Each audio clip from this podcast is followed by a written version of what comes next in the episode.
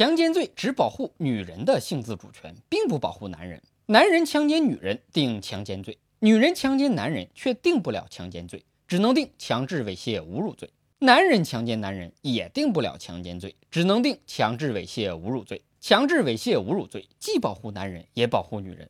所以，女人强奸女人，如果定不了强奸罪，就定强制猥亵侮辱罪。犯强奸罪的不一定只是男人，也可能是女人。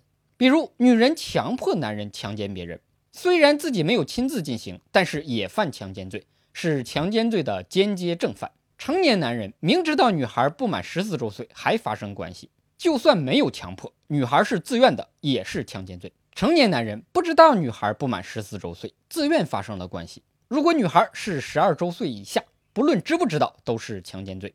如果女孩是十二到十四周岁，就要具体情况具体分析，不一定能定强奸罪了。